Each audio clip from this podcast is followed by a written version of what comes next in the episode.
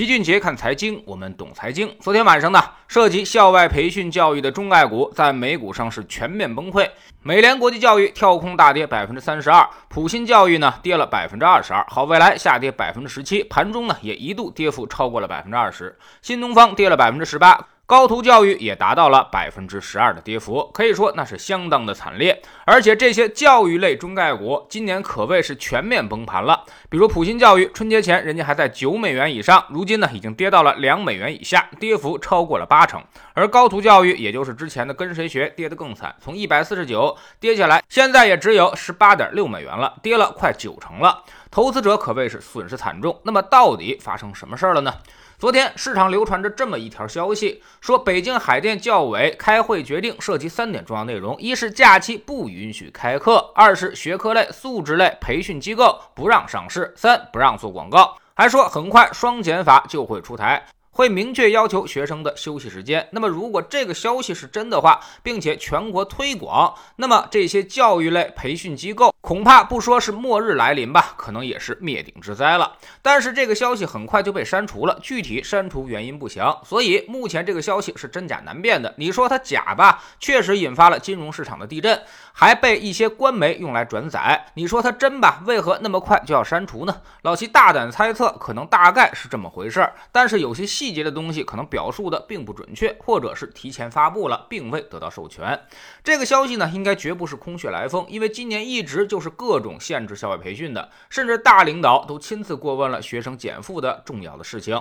全面深化改革委员会明确指出，校内减负、校外增负这个现象很突出，还要全面压减作业总量和考试压力，对校外培训机构。坚持从严治理，对于不符合资质管理、混乱的、借机敛财的、虚假宣传的、与学校勾连牟利等问题的机构，要严肃查处。要明确培训机构收费标准，加强收费监管，严禁随意资本化运作，不能让良心的行业变成逐利的行业。要完善相关法律，依法管理校外培训机构。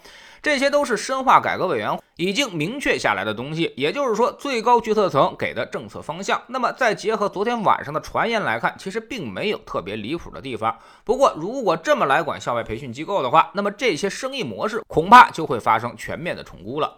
众所周知，之前校外教育机构非常火爆，前一阵演的电视剧《小舍得》里面还为了上一个补习班就要等位，家长可谓是趋之若鹜，不惜呢是花费重金，很多教育机构都已经赚的。是盆满钵满，业绩持续提升。像好未来这样的公司，营收是持续的大幅增长。最近三年分别是二十五亿美元、三十二亿美元和四十五亿美元，说明业务量明显是供不应求。这种公司目前仍然是不赚钱的，但是在年初的时候，它的市值已经达到了七百亿美元，说明什么呢？说明投资者极度看好校外培训市场，供不应求的东西，只要停止扩张，很快就会产生暴利出来。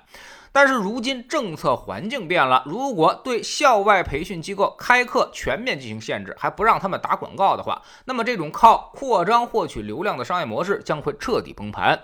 在明年的年报当中，我们就会看到这些教育类中概股的营收会大幅度的下降，生意模式会受到极大的挑战。别看已经跌去了八到九成，未来可能仍然会继续下跌。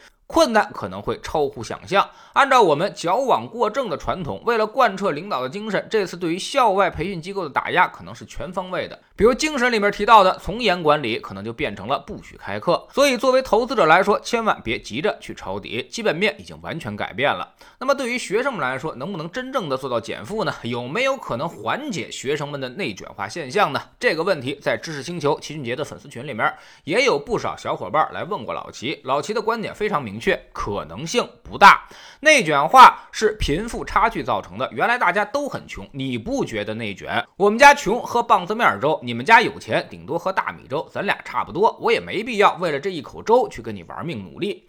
但是现在完全不一样了。穷人可能你连大城市都无法立足，吃饭租房都不够，回到老家呢，可能又娶不到媳妇儿；而有钱人则付出了天际，完全已经不在同一个世界了。那么怎么办呢？面对这么大的差距，你当然很有动力去拼一把，但是逼自己学习是很困难的。于是家长们就拼命的在那鸡娃，这就造成了今天的教育内卷化严重。所以停掉校外培训，并不能扑灭你爹妈心中的那颗鸡娃的心。